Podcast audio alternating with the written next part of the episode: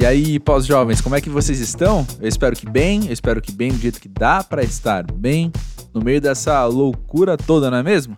Se você nunca veio ao pós-jovem, deixa eu te explicar o que está acontecendo. Meu nome é André Felipe de Medeiros, eu tenho o baita privilégio de sentar e conversar com pessoas incrivelmente bacanas sobre a vida nessa fase quando a gente é novo, mas não é novinho, quando a gente tem repertório, mas entende, sente na pele o quanto ainda falta aprender, o quanto ainda falta viver na real, né?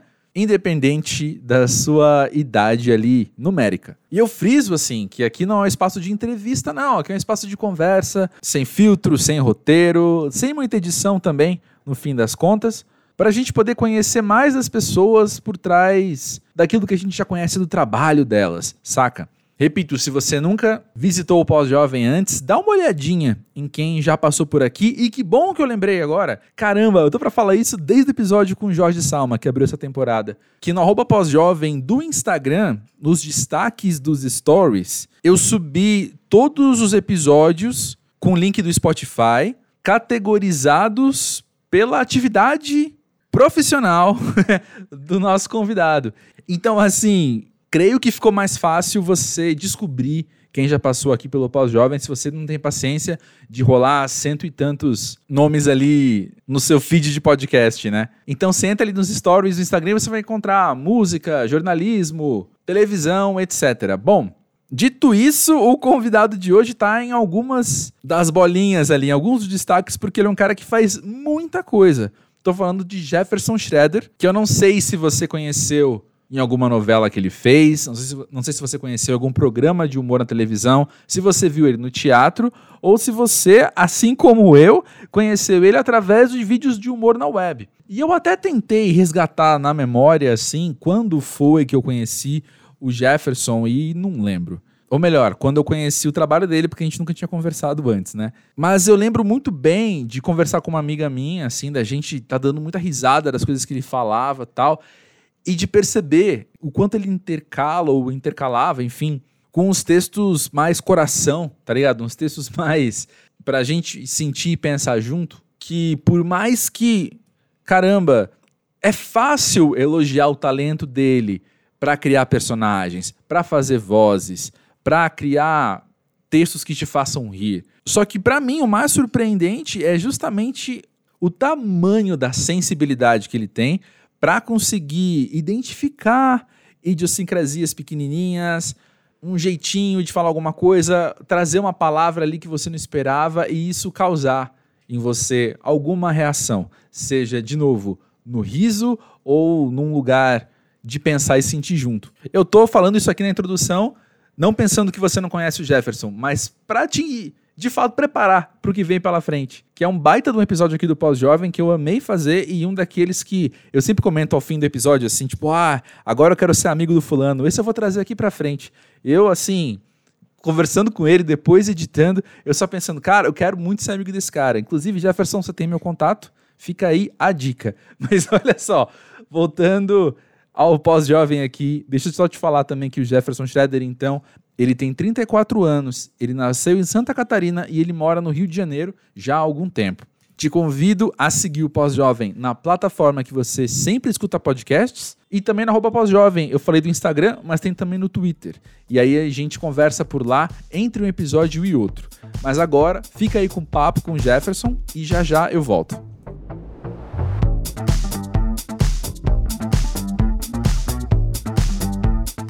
Jefferson, conta pra gente, pra você, o que é ser pós-jovem?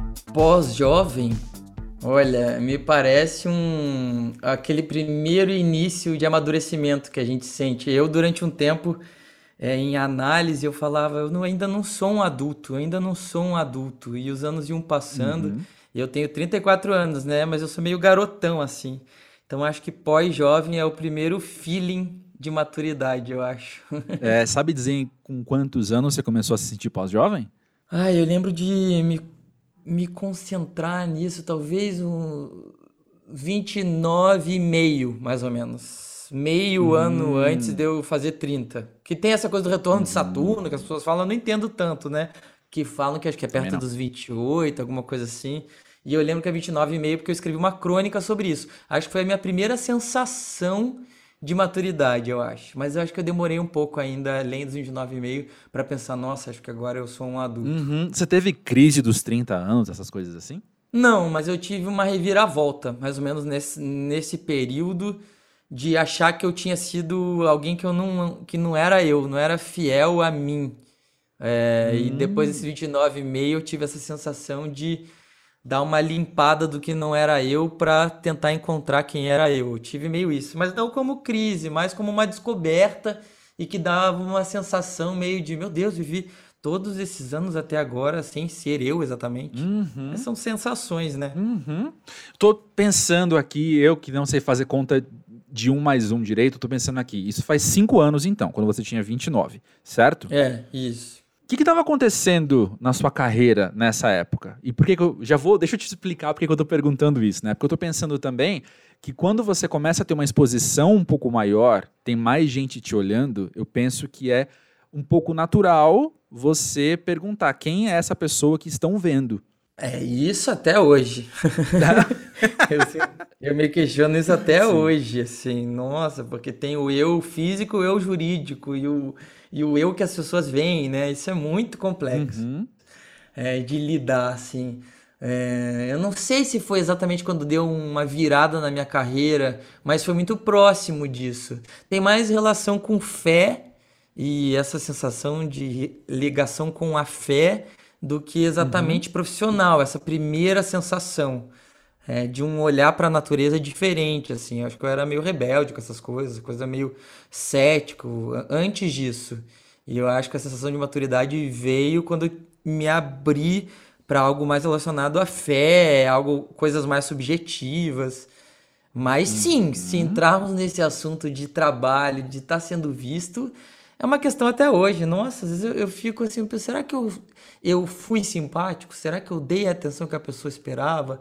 Será? Porque assim, nossa, essa coisa de ser abordado assim. Às vezes a pessoa vem e diz, ah, eu adoro você, e fica parada, em silêncio na sua frente. E aí você fica assim. O que, que assim, você responde pra uma situação dessa? É, né? o que a pessoa espera, o que.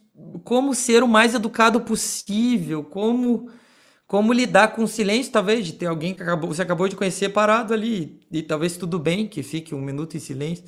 Então, isso também é algo que eu penso sempre assim.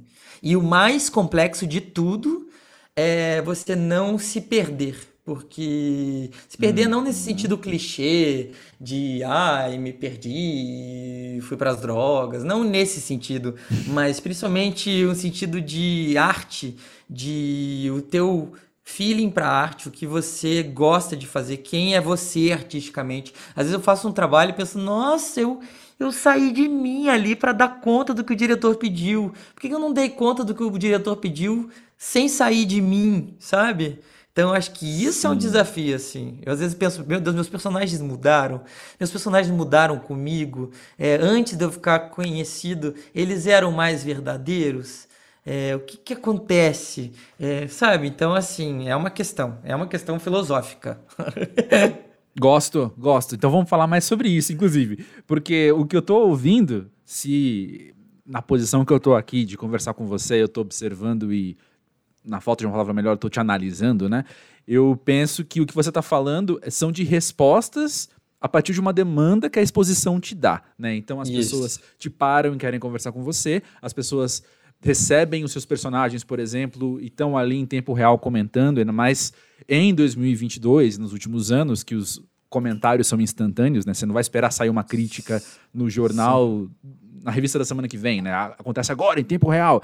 E aí isso, eu acho que é difícil você não se balançar um pouco, né? Você não estremecer um pouco na tua base, porque mexe com várias seguranças e inseguranças ao mesmo tempo. Quando você se fala uhum. de se perder, na minha primeira minha primeira resposta, quando você fala de se perder, eu penso que tem a ver com isso, né? Você se perder nas suas seguranças. Uhum, também, também, porque a gente está sempre. Nós somos vulneráveis, né? Eu tenho falado sobre isso com o meu analista, que eu, eu faço análise há 15 anos, né? Com o mesmo analista. Uhum. E agora eu me sinto mais vulnerável. Uau.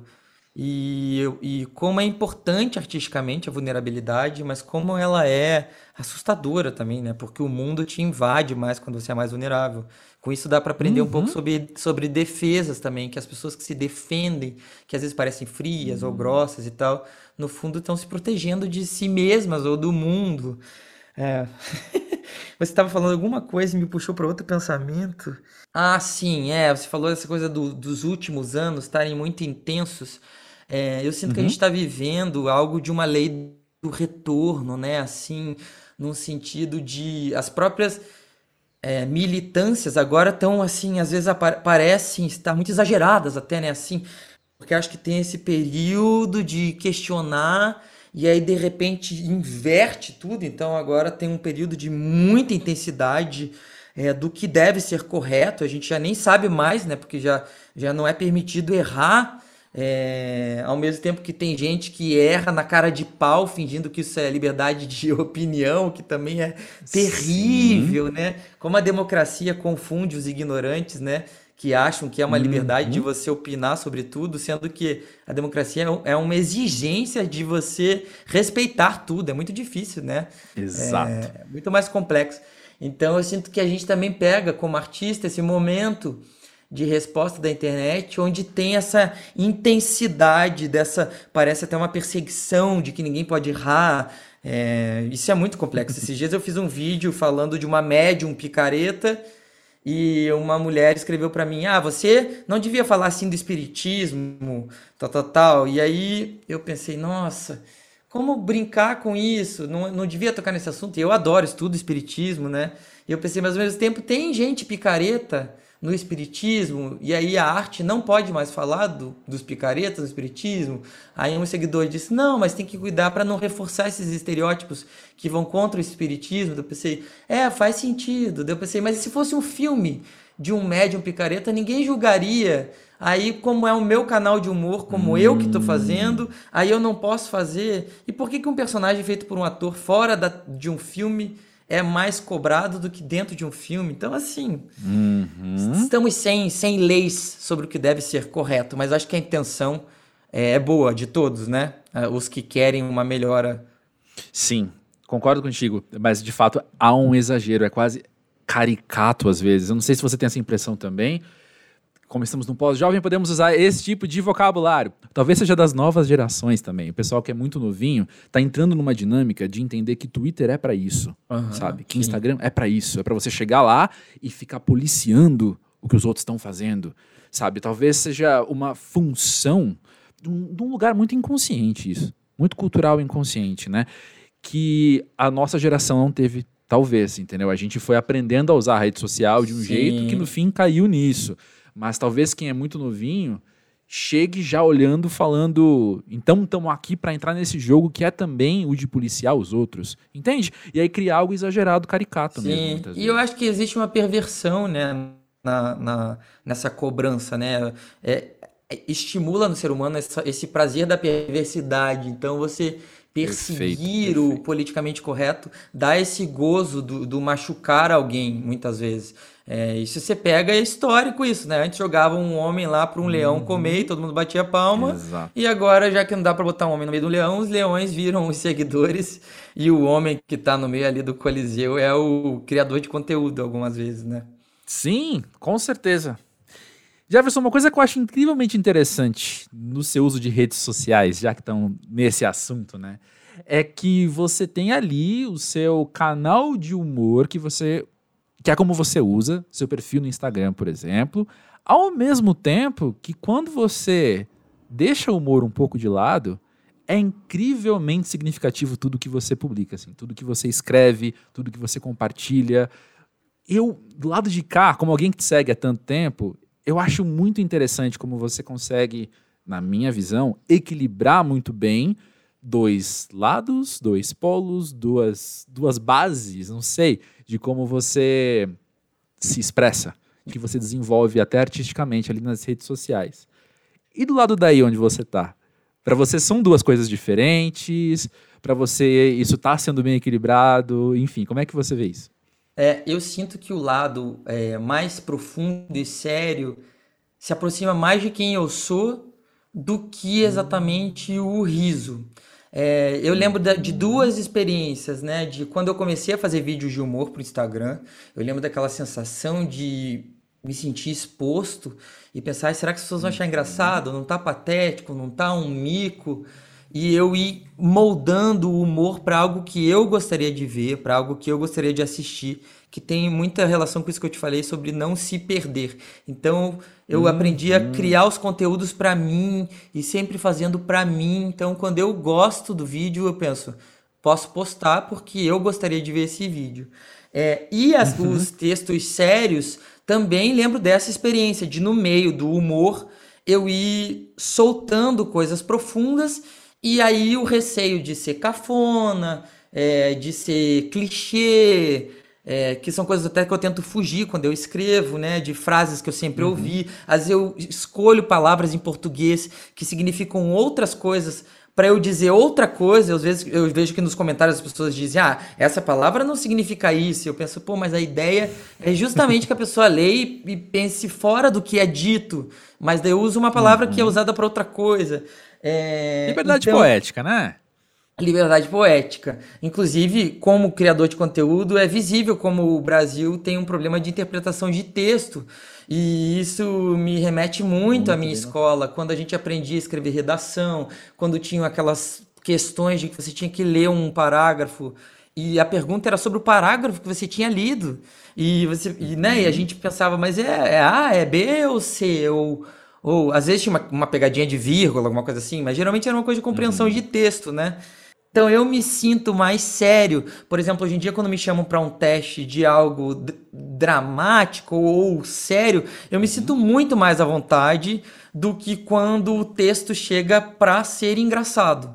E o meu humor fica no meio desse lugar. É, eu muitas vezes não faço piada nenhuma quando eu faço um vídeo de humor. E para mim a graça tá.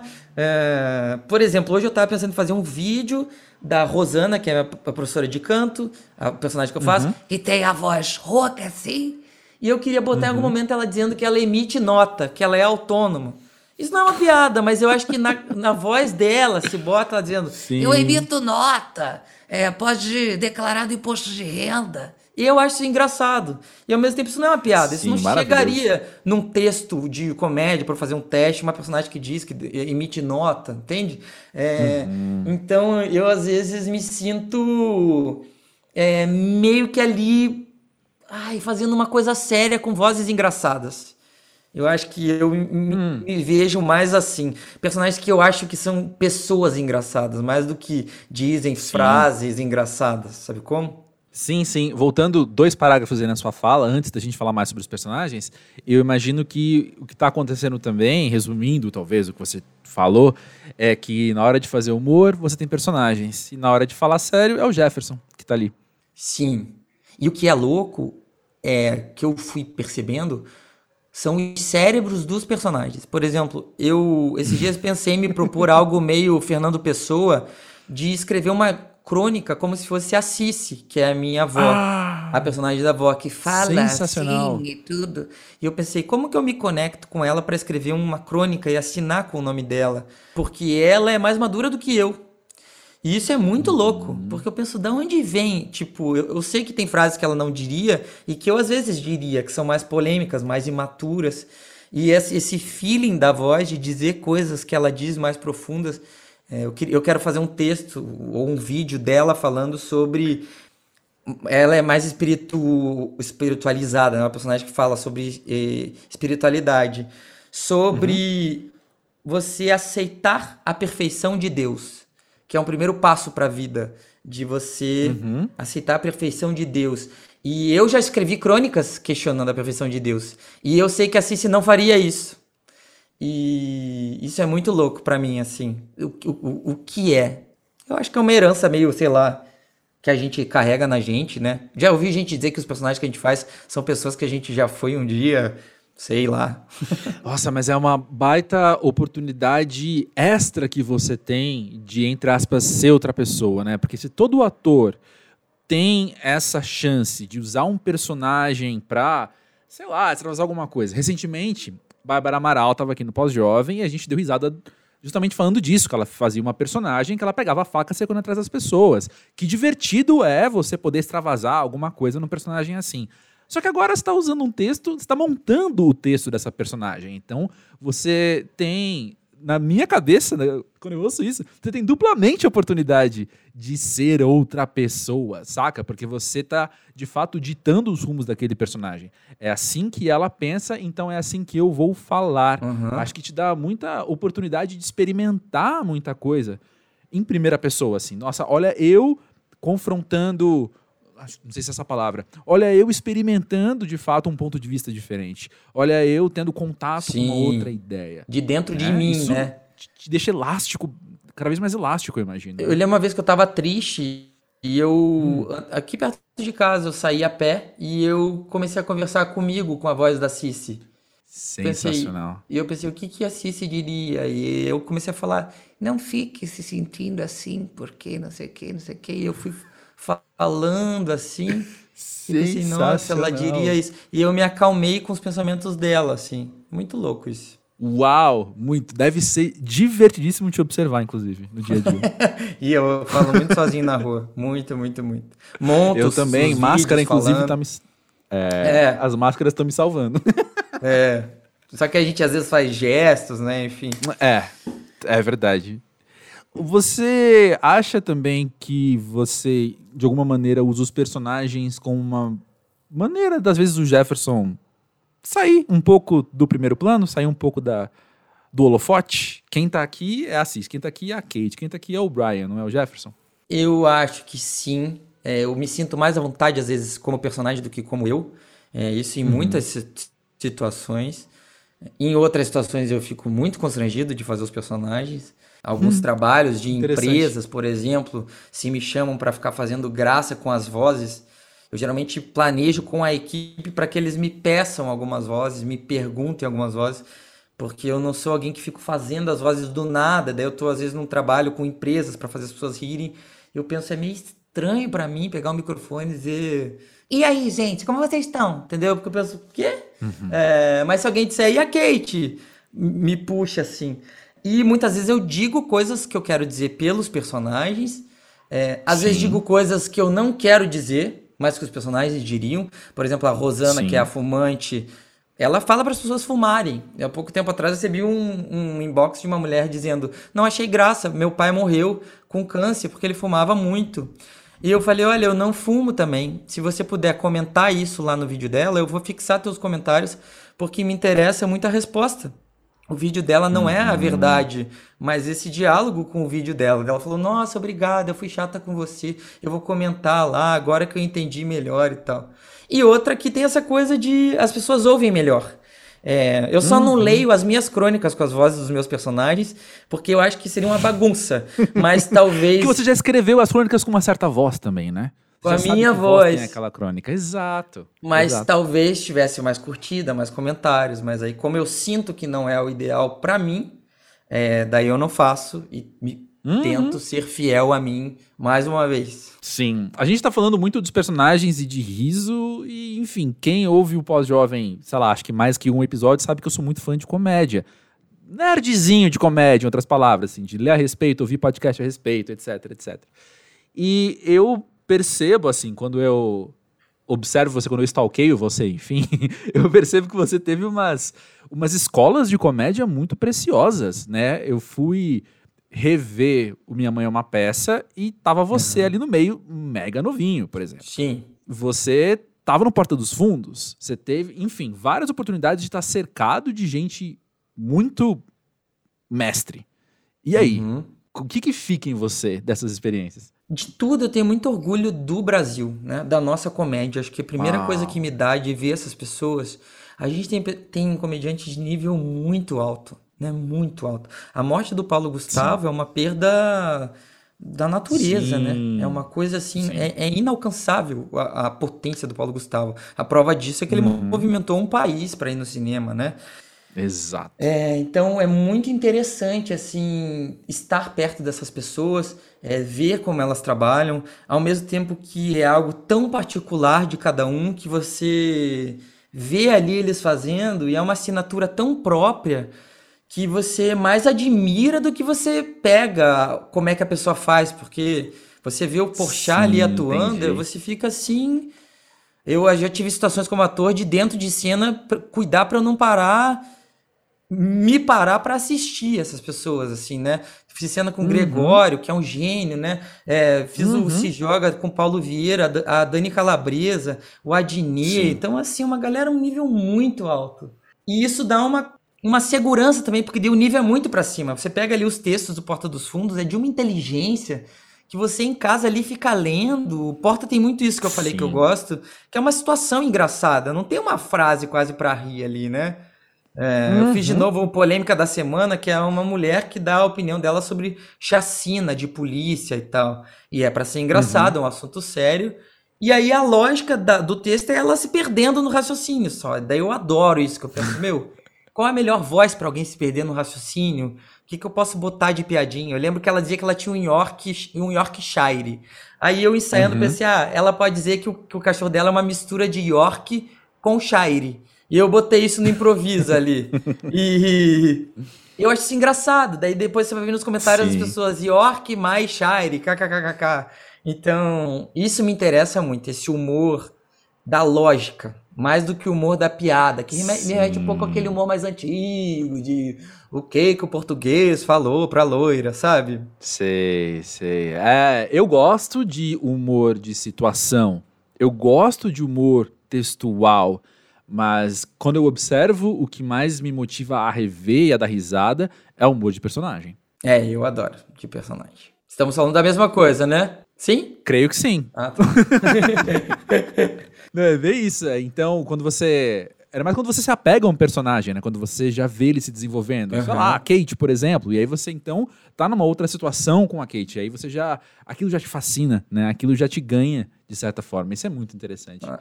Isso de desenvolver também eu sinto é, que a gente, o Brasil principalmente, é muito acostumado com as novelas.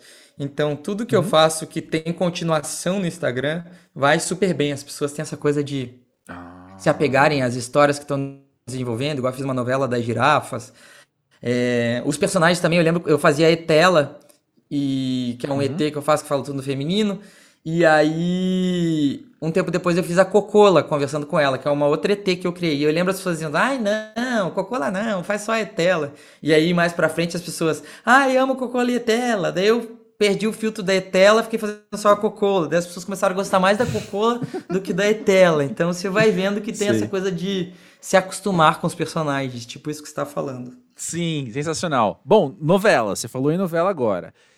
Você já fez novela, muito teatro, cinema, os programas de TV que a gente já citou aqui também. Aos 34 anos, você já percebe os seus. Não sei se interesse é a palavra, mas sabe, você já percebe quais são os trabalhos que mais te empolgam dentro desse, desse multimídia que você é? Eu acho que para os atores que têm a vivência do teatro, o teatro sempre tem algo de mais encantador, né? Porque é o, uhum. o, berço, né, da atuação. É, o teatro vem de quando não tinha câmera, né?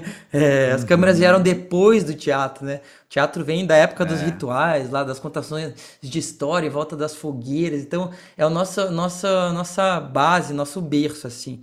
Também a gente tem uma questão, às vezes, não sempre, de dramaturgia, da, dos textos do teatro serem de mais qualidade, tem essa questão do tempo, uhum. de você poder ensaiar uma peça, é, a uhum. televisão, às vezes o cinema, por uma questão de dinheiro também, no Brasil, às vezes a gente não ensaia. Uhum. Então você não se aprofunda, você faz as cenas ali meio no grito. Então, eu acho que o teatro no Brasil também tem essa ganha um pouco artisticamente porque você ensaia dois meses, é, três meses, fique em cartaz, tem a chance de errar, de melhorar, de fazer aquilo muitas vezes. Uhum.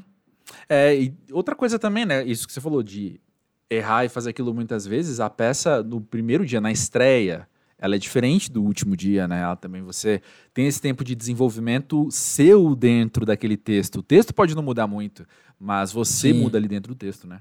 É, você vai pegando o jeito com aquilo, é muito bom. Tem diretores que dizem que quando o ator pega o jeito que é ruim, porque aí para de ter dificuldade para fazer.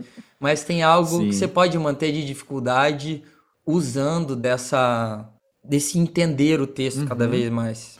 E retomando, de certa forma, essa é a minha última pergunta, eu né? vou longe, viu? Até às diferentes. vezes me treino de dar vamos. umas respostas mais curtas, mas é Não, porque vamos, me leva muito junto. legal mim.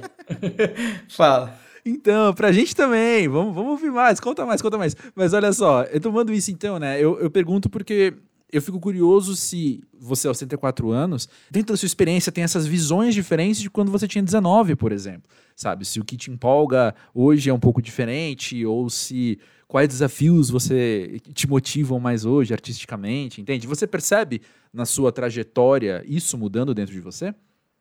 Eu acho que a grande questão, eu tenho assim, entendido que a gente descobrir quem a gente é é mais um, uma questão de descobrir tudo o que a gente não é.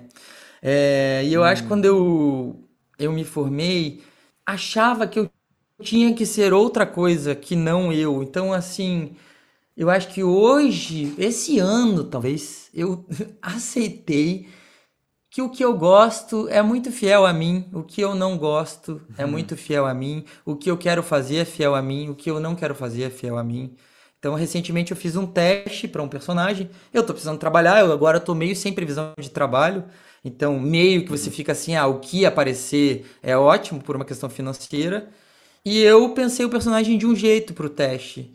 E uma parte da equipe pensou, pensou diferente. Eu falei, olha, eu faria esse personagem desse jeito. Eu não faria desse jeito. E eu nem sei se eu vou pegar esse trabalho ou não. Mas eu saí uhum. tão feliz eu fiquei duas horas decidindo me, me colocar como eu. Mas eu pensei, eu não quero fazer mais um trabalho, como eu já fiz alguns, que eu tenho uma certa vergonha, que eu não fui eu, que eu olho aquilo ali e penso, por que eu não enganei o diretor? Por que, que eu, eu acreditei no que o diretor pediu? Porque é tudo tão subjetivo que às vezes o, o diretor te pede algo que você pode, pode dar conta daquele algo sendo você. Só que às vezes você pensa, ai, vou fazer exatamente o que eu estou achando que o diretor quer. E aí você nessa se perde e faz um trabalho sem fidelidade a você, assim. Então acho que isso eu amadureci. De agora eu ver que realmente eu sou eu, sempre fui eu e perdi muitas oportunidades de ter sido eu, eu acho.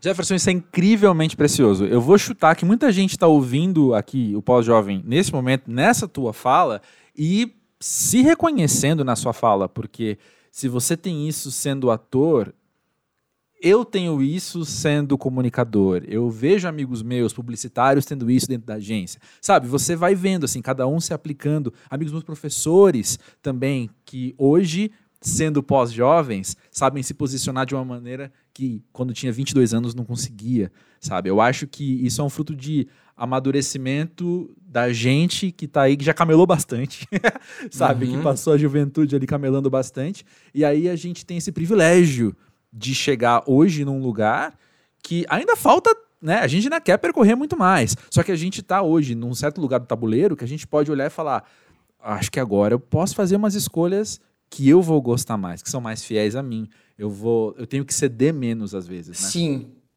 eu acho.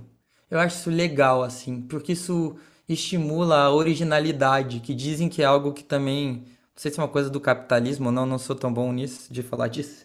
Mas que tem essa coisa de tirar a originalidade das pessoas, né? De todo mundo ficar meio uhum. massificado. A arte tem muito isso. Hoje em dia, uhum. as pessoas criam peças e filmes para o que o público quer ver. E aí as pessoas que criam nem querem ver aquilo. E aí você pensa, se quem cria não quer ver, quem quer ver? Quem é esse fantasma que quer ver? Enfim, ao mesmo tempo dizem que é uma das questões da, da arte da filosofia da gente descobrir quem a gente é. Então, se a gente amadurece e percebe que agora a gente deve ser mais a gente, é um bom sinal de, de maturidade, né? Total. Eu lembrei agora de você falando agora há pouco, né? Que você tá fazendo os vídeos que você acha que seriam engraçados. Você, ah, isso aqui eu gostaria de ver, então vou fazer. Eu também, sabe? Eu hoje tô fazendo o podcast que eu queria ouvir. Sabe? Eu tô, por que eu tô falando com você, Jefferson? Porque eu quero ouvir isso daqui depois. Que lindo! eu lembro do documentário. vai ser ótimo. Lembro do documentário da Amy Winehouse que ela fala que ela começou a compor porque ela não tinha músicas que ela queria cantar. Uhum. E aí aquilo foi muito importante para mim. Não é uma questão de prepotência, não é que o que existe eu não quero fazer, mas é que tem algo nosso interno para ser dito. Exatamente. Bom, por falar nisso, então, você está facilitando muito meus ganchos hoje. Por falar nisso, então, como é que foi escrever e lançar o seu livro O Ponto? Nossa. A Clarice Lispector diz que quando ela não escreve, ela tá morta, né? Claro que a gente uhum. pega ali uma invasão da natureza, né? Clarice Lispector, eu, eu pego frases dela para minha vida é. como, como leis. É outro nível de artista, é assim, não é indiscutível. É, é uma coisa impressionante, né? Deve ter sido assim, uhum. talvez sufocante em alguns momentos ser ela. Vai saber o, o que, o que Nossa, pensa sim. uma Clarice Lispector, né? Sobre o mundo. Uhum. Mas hoje em dia eu sinto que quando eu escrevo, eu, eu ganho meu dia. Para eu ser um pouco mais uhum. é, superficial do que a situação da Clarice. É... um pouco então, mais assim, pé no chão, um pouco mais gente como a gente. É, isso. eu eu me senti muito realizado em lançar meu livro. Essa coisa de escrever. E agora eu tô lançando o segundo, né? Tô revisando o segundo. E talvez Opa. o segundo livro meu vire em dois livros. Então, assim, eu mandei pra revisora e tô esperando a revisora voltar, porque o meu dia mais feliz da semana passada foi quando eu tava lendo meus textos. E foi o dia que eu tive mais preguiça de fazer aquilo. É, como a gente é complexo nisso, eu pensei, ai meu Deus, vou ler Super. todo o meu texto de novo, porque tem agora uma revisão. E aí agora eu não vejo a hora do meu texto chegar de novo, e talvez eu vou ter preguiça de novo. Então, uma sensação muito legal. Nossa, sim. Eu sou feliz de dentro de mim eu ter descoberto esse prazer em mostrar. Me move fazer vídeo para as pessoas assistirem, escrever textos para as pessoas lerem. E eu tenho pena, às vezes, de pessoas. Pena sim, eu acho que tem uma pena da criação da pessoa tá guardada, né? Uhum. Pessoas que nunca mostrei. Tenho vários poemas na gaveta. Eu penso, nossa, põe no teu Instagram. Eu falo isso para as pessoas às vezes. Posta no teu Facebook. Se não quer que ninguém veja, põe no Facebook, que ninguém mais está entrando. Ninguém vai ver. É. Excelente. E vem cá, para além então do que você está fazendo, o que, que você tem curtido consumir em termos de criatividade de arte? É, peguei alguns filmes para ver esses dias. Vi o Ataque dos Cães, que é o líder de indicações ao Oscar. Eu achei uhum. incrível. Eu vi antes, nem sabia que ele ia ter alguma relação com o Oscar. Eu pensei, que filmão. Vi o Entre Frestas na Netflix, gostei também. É... Vi agora a Filha Perdida, que. Filha Perdida, sim. Tá dividindo opiniões, mas eu achei assim, gente, como conseguiram fazer um filme sobre o segredo da maternidade? Como alguém conseguiu falar sobre um segredo em forma de roteiro? é, em forma de livro. Nós somos homens, e aí, como é? A gente vê um segredo de fora, mas as mulheres veem um segredo da maternidade transformado em filme. Achei impressionante, assim. Tenho vontade de aprender. Eu desenho, né? Mas eu tenho vontade de aprender a desenhar uhum. digitalmente. Estou fazendo aula de canto. Escrevi um monólogo na pandemia, que já está durando uns 15 anos essa pandemia, né? Ninguém mais sabe quantos anos a gente está na pandemia. É, eu acho que a pandemia é o, não é o novo normal. Eu acho que existe o mundo pré-pandemia e existe a é pandemia. Isso. Né? Pra sempre, né? É. Mas eu tenho visto filmes, tenho ido pouco ao teatro. Acho que é se lendo Por motivos de coisas. pandemia até, né? É. eu agora tô lendo Coraline, do ah. Neil Gaiman, que a, sim, a sim. minha é, revisora disse pra eu ler. Porque eu falei que eu gosto de contar histórias de, de crianças para adultos. Ela falou, ah. Coraline. Acho que a gente acabou de ter uma pista, então, do próximo livro que talvez seja dois. Tem a ver com isso. Aham. Eu pergunto isso, é uma pergunta quase de praxe aqui no Pós-Jovem, né? Mas também da mesma forma que eu te perguntei da carreira, assim, você percebe... Como você percebe, né, os seus gostos mudando ao longo do tempo? Não não percebo muito meus gostos mudando ao longo do tempo, eu acho. Não percebe ou não mudaram muito? Não mudaram muito, questão. isso, isso. É, é. Nesse sentido. acho que meus gostos se parecem. É, eu vou chutar pelo que você tá, os exemplos que você deu, e sinceramente, né, acompanhando você já quando desconfiava disso, você gosta de gente, né? Você gosta de ver gente, história de gente. Gosto. E eu gosto de coisas meio tipo relacionadas a sonho, a, a, vida após a morte. Essas coisas me interessam muito. A viagem no tempo. É, isso me prende muito. Um dos meus filmes favoritos é Camisa de Força, The Jacket, com Adrian Brody. É, eu vi por acaso na TV e eu amo esse filme. Sabe esse filme? Eu tô ligado, ele, mas eu nunca vi. Resumindo, ele é torturado numa cadeira de necrotério, numa gaveta de necrotério, botam ele ali. Sei, sei. E ele viaja no tempo, para não dar um spoiler do filme. E eu amo esse filme que eu penso, uau, tipo, ah, é muito legal, veja esse filme. Verei, verei, mas olha só, como eu falei, você está facilitando todos os meus ganchos hoje, porque agora eu ia te perguntar, Eu ia te é. propor uma viagem no tempo, aqui nossa também. Já que você falou que você gosta, agora não vou nem propor, já vou de uma vez. Olha só, você podendo hoje conversar com seu eu de 19 anos, o que você acha que você ia querer contar para ele? Ai, de 19 anos. Olha, eu acho que depois de fazer análise de muitos anos, eu acho que eu diria que a sexualidade do ser humano é uma é um, um pepino para toda a humanidade. É, com certeza. A gente aos 19 anos não se consegue compreender isso, né? É, e tem gente que morre sem saber, né? Mas é eu acho que eu diria, se a gente pensar um pouco nesse nesse clima que tem no, no Brasil, às vezes, de agressividade, é, isso é muito relacionado a uma, um problema é, de sexualidade também, de liberdade. De repressão, é, né? Uhum. Repressão. Só que seria uma conversa muito profunda, porque para mim, eu com 34 anos, teria que uhum. pensar em como dizer para mim isso.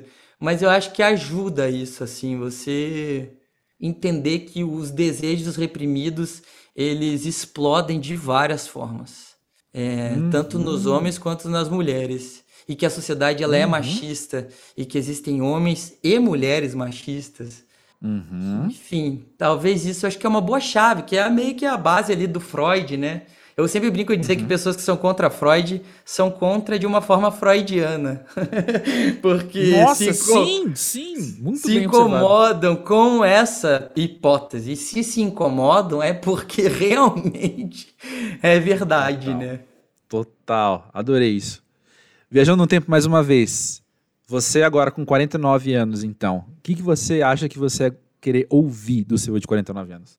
Ah, ah, eu acho que seria um. Estou satisfeito com o lugar que eu alcancei como é, ator. Ia uhum. gostar de ouvir que. Ai, as pessoas adoram ler os textos que você escreve, seus livros vendem bastante. e principalmente que eu dizer para mim que eu parei de me culpar às vezes demais, porque eu, às vezes, Uau. falo uma frase para alguém, eu fico quatro dias mal, cinco dias, três anos, seis anos. e. Sim. Acho que eu queria aprender a fazer. Já melhorei. Antes eu chegava a contorcer os dedos dos meus pés de, de culpa. Mas é um trabalho isso. Meu Deus do céu. Porque é. tenho. Essa semana eu escrevi para o meu livro novo eu me perguntei, é a reação que dá a qualidade da ação? Hum. Então, às vezes você fala algo que não tem problema, mas dependendo de como a pessoa reage, aquilo vira um problema. E eu acho que é nessas que eu me culpo, às vezes, porque às vezes a gente acredita na reação e faz a reação ser a intenção da nossa ação. E muitas vezes não, não é. Uhum. Como se relacionar uhum. com é. uma sociedade traumatizada? Como, como ter uma uhum. relação numa sociedade traumatizada? Essa semana eu estava conversando com uma amiga que falou: ah, os casamentos de muitos anos são falidos. Eu pensei, nossa, mas é um decreto muito forte. E eu pensei, muito. então você não deve ficar casado muitos anos? Ou estamos também em períodos de reflexões sobre o que é um casamento de muitos anos? Nossa geração vai ter um casamento melhor? Não vai casar? O que é um casamento melhor? O que é um casamento? Por que existe casamento? Uma pista que eu acho é sobre monogamia, que também é uma questão, é se a monogamia não existe, eu também não sou, meu Deus, a, da bandeira da monogamia, mas se a, se, é, se a monogamia não deveria existir, não é natural, porque quando a gente está apaixonado por alguém, a gente só quer ficar com aquela pessoa. Uhum. Fui longe agora.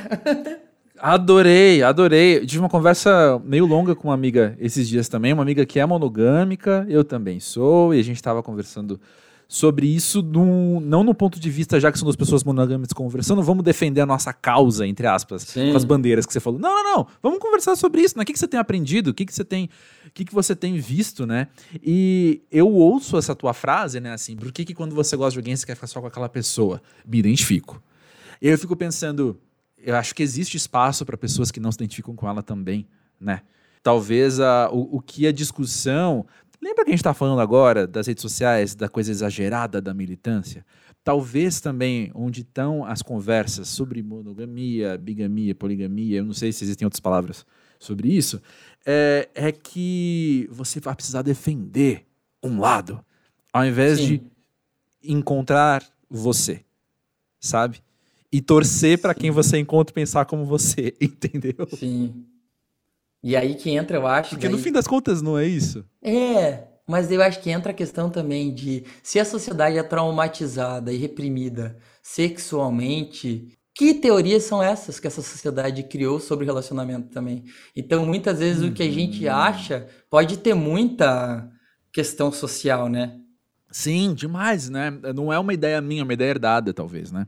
Exato. Igual agora, ah, temos que começar um relacionamento aberto, porque só dou certo com relacionamento aberto. Mas, tipo, começa a namorar com a pessoa. Por que não, não observar aquilo? Ah, daqui sete anos quer ter um relacionamento aberto, daqui um mês, mas regras, não sei. Eu também não sou o melhor para falar sobre isso. Eu tive uns namoros horroro horrorosos, mas esse é um assunto que eu não. Qual pós-jovem de 34 anos, solteiro, não teve namoros horrorosos? Fala Nossa, verdade, é? eu praticamente Quem só chega. Tive. Então, a gente que chega aqui, meu amigo, a gente só, a gente olha o quê? Cicatrizes, meu na verdade. Deus. Eu namorei muitas vezes por educação, só porque queriam namorar comigo. Cometi olha esse só, crime. Fica a dica aí para quem tá ouvindo, inclusive. Mas olha Gente, só. não namore por educação. Sejam mal educados nesse sentido. Excelente. Mas olha só, Jefferson, uma coisa que tá na minha cabeça aqui, desde o começo do papo, é que eu, eu sabia que eu ia sentar para conversar com alguém super sensível. E me chamou a atenção que um lado da sua sensibilidade que eu não conheci e você mostrou é justamente o quanto você é sensível em relação aos outros, sabe? Desde o começo você logo falou isso, assim, de você falar e aí o, o medo de ofender, uhum. o que, que as pessoas estão ali falando. E a minha impressão em 45 minutos de conversa com você é que talvez seja esse o Jefferson que está vindo aqui hoje que está andando por aí hoje, está produzindo as coisas. É o Jefferson que está, talvez pela exposição, talvez por sentir essa demanda, não sei, não vou tentar responder por você, obviamente, mas acho que é o Jefferson que está percebendo a sua sensibilidade em relação aos outros também. É, eu me trabalho muito sobre isso, eu me culpo muito pelos meus erros involuntários. Eu acho que às vezes a gente tem é, defeitos que são praticamente involuntários. Me chama muita atenção isso, como a gente erra às vezes sem querer, né? Eu vejo o ser humano uhum. muito como uhum. dois seres que habitam o mesmo corpo. Uhum. Um é o da razão que só observa e que tem um microcontrole, e o outro é o bicho nosso, né? E o bicho que erra, que se apaixona, que é mal educado às vezes, que é grosso, que erra.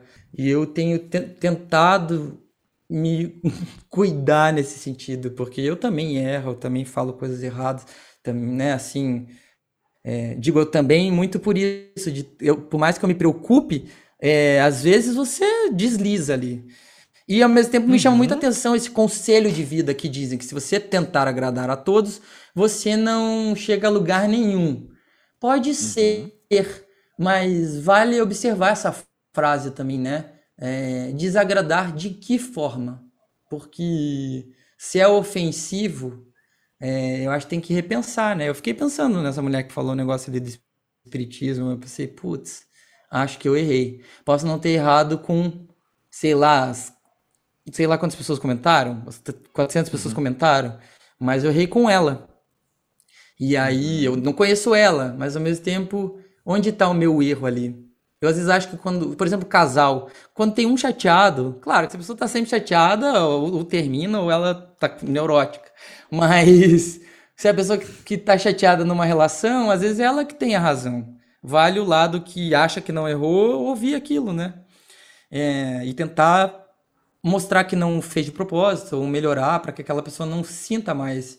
E eu acho como o seguidor, o seguidor é essa relação também. Se machuca o seguidor, acho que tem que pensar sobre. E não me, não quero dar uma de madura aqui também, porque eu bloqueei essa mulher, inclusive. Mas são. é, mas são reflexões que me passam também no meio da minha rebeldia e dos meus erros. Talvez. Justíssimo, justíssimo. É aquilo, né? As frases prontas a gente vai conhecer todas. Errar é humano, ninguém é perfeito. Na hora de colocar em prática, quando a gente está ali em primeira pessoa falando dos nossos próprios erros, a gente se cobra diferente, né? Sim. Ai, ai. Quantos anos pra gente aprender isso mais? Mas bom, então fica marcado aí daqui uns anos a gente gravar mais um episódio do Pós-Jovem, falando sobre como a gente Vamos. aprendeu a lidar com os erros, essas coisas. Por hora, quero agradecer muito, Jefferson, você ter vindo aqui ao Pós-Jovem e trazido você aqui pro Pós-Jovem. Baita prazer falar contigo. Obrigado, obrigado por deixar esses assuntos fluírem, assim, são as conversas que eu mais gosto, assim. É, hoje, por exemplo, eu falei coisas que eu nunca falei. E às vezes eu converso em podcast, em entrevista, que eu acabo falando as mesmas coisas, porque é, as perguntas se parecem, por mais que eu tente dar outras respostas. Inclusive, eu tive que aprender a dar umas respostas. Eu lembro de eu criando respostas quando eu comecei a ser entrevistado. As pessoas diziam, desde quando você faz vozes? Eu pensava, que vozes? O que, que eu faço de vozes? Desde quando eu faço? É, eu lembro de eu me preparando para as entrevistas como se a minha verdade eu nem, nem eu soubesse minhas respostas. É, então, obrigado mesmo, obrigado por me permitir é, ser um pouco eu aqui, assim, isso é muito bom também. Tô fazendo podcast que eu quero ouvir, eu te falei. Isso aí. E eu, eu fiz aqui um que eu quis falar.